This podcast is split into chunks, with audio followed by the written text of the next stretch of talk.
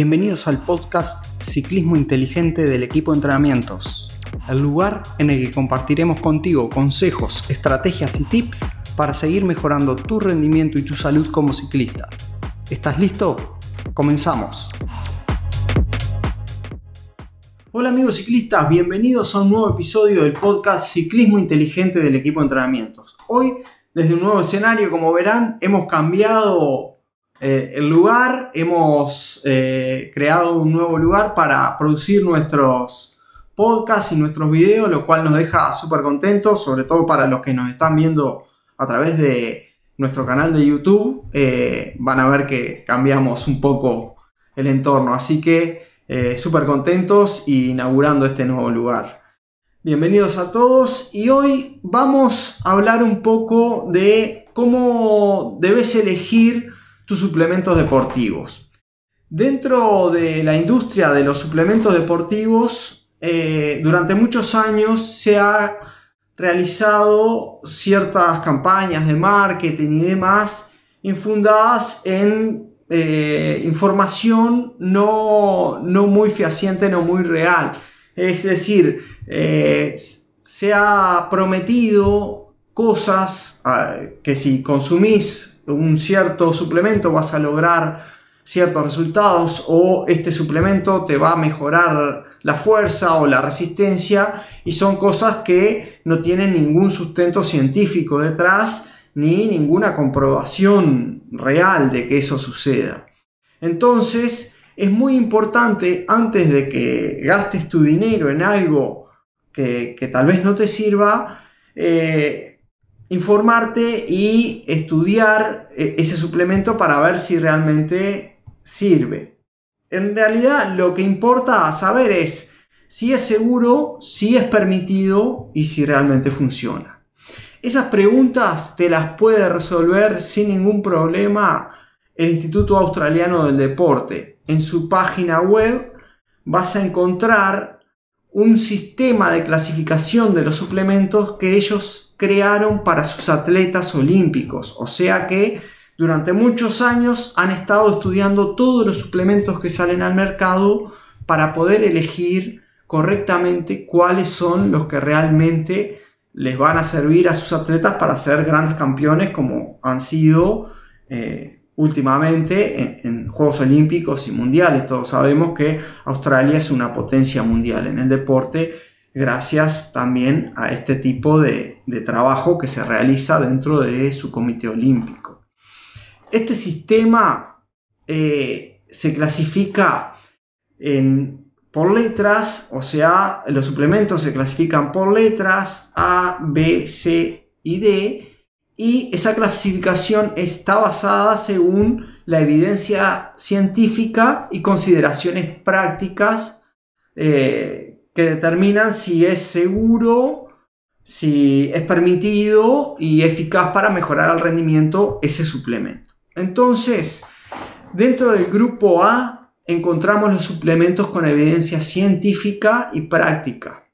Dentro del grupo B están los suplementos con evidencia científica, pero que se necesita más investigación. O sea que esa evidencia no deja en claro que ese suplemento funcione o logre esa mejora a nivel deportivo.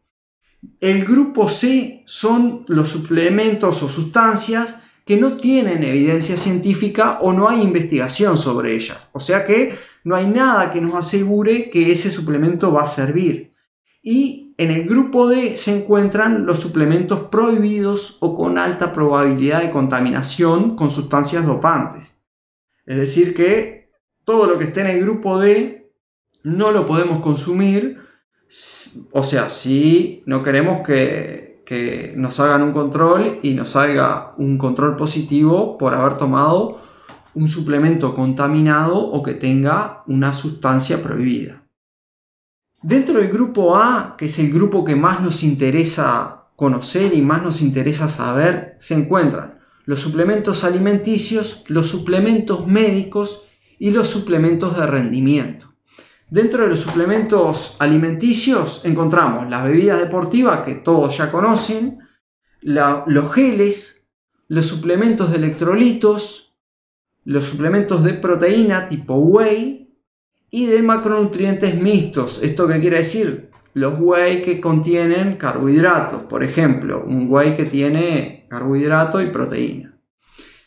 Y dentro de los suplementos médicos, estos son, eh, se encuentran los multivitamínicos, la vitamina D y los minerales como son el hierro y el calcio, además de los probióticos.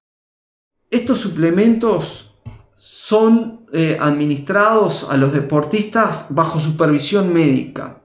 ¿Por qué? Porque estos suplementos solo es necesario eh, ingerirlos en caso de que haya un déficit de esos minerales o de ciertas vitaminas, cosa que es muy difícil dentro de un deportista que lleva una nutrición deportiva correcta y una nutrición general saludable.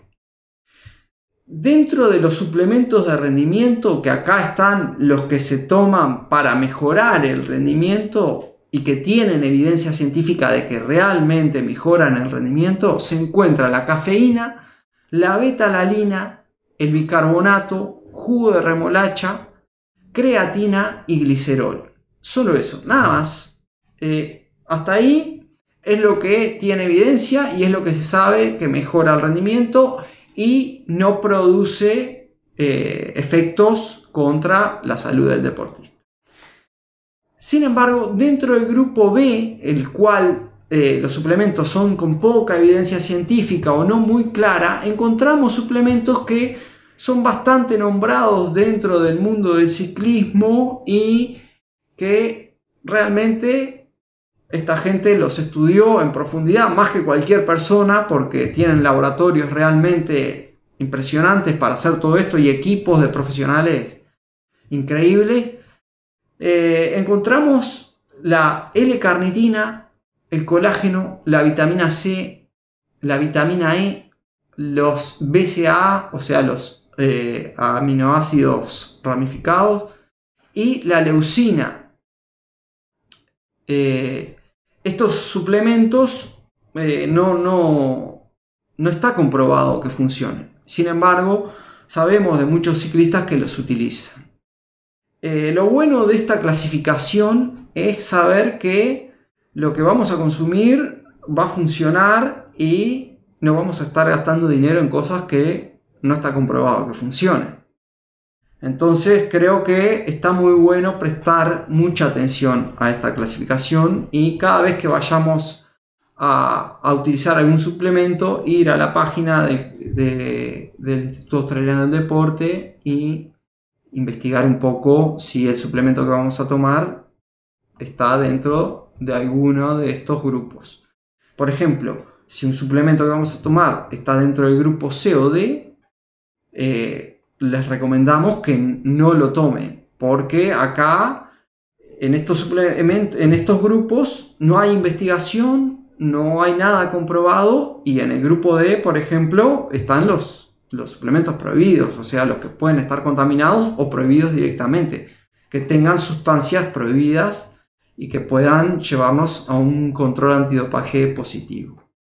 Así que te recomendamos que a la hora de comprar un suplemento o querer tomar un suplemento, investigues y te asesores bien para no cometer errores y no malgastar tu dinero. Hasta acá eh, hemos llegado con, este tema. Te recordamos que si necesitas ayuda con tu entrenamiento y querés mejorar tu rendimiento como ciclista o mejorar tu salud como ciclista, no dudes en consultarnos, podés escribirnos a través de nuestras redes sociales o por mensaje de WhatsApp al más 598 92 347 750. Muchas gracias por estar y nos vemos en el próximo episodio. Gracias por acompañarnos. Si te ha gustado lo de hoy, dale me gusta, comparte y comenta. Así podremos llegar y ayudar a más ciclistas como tú. Te esperamos en el próximo episodio y hasta entonces nos vemos en las redes.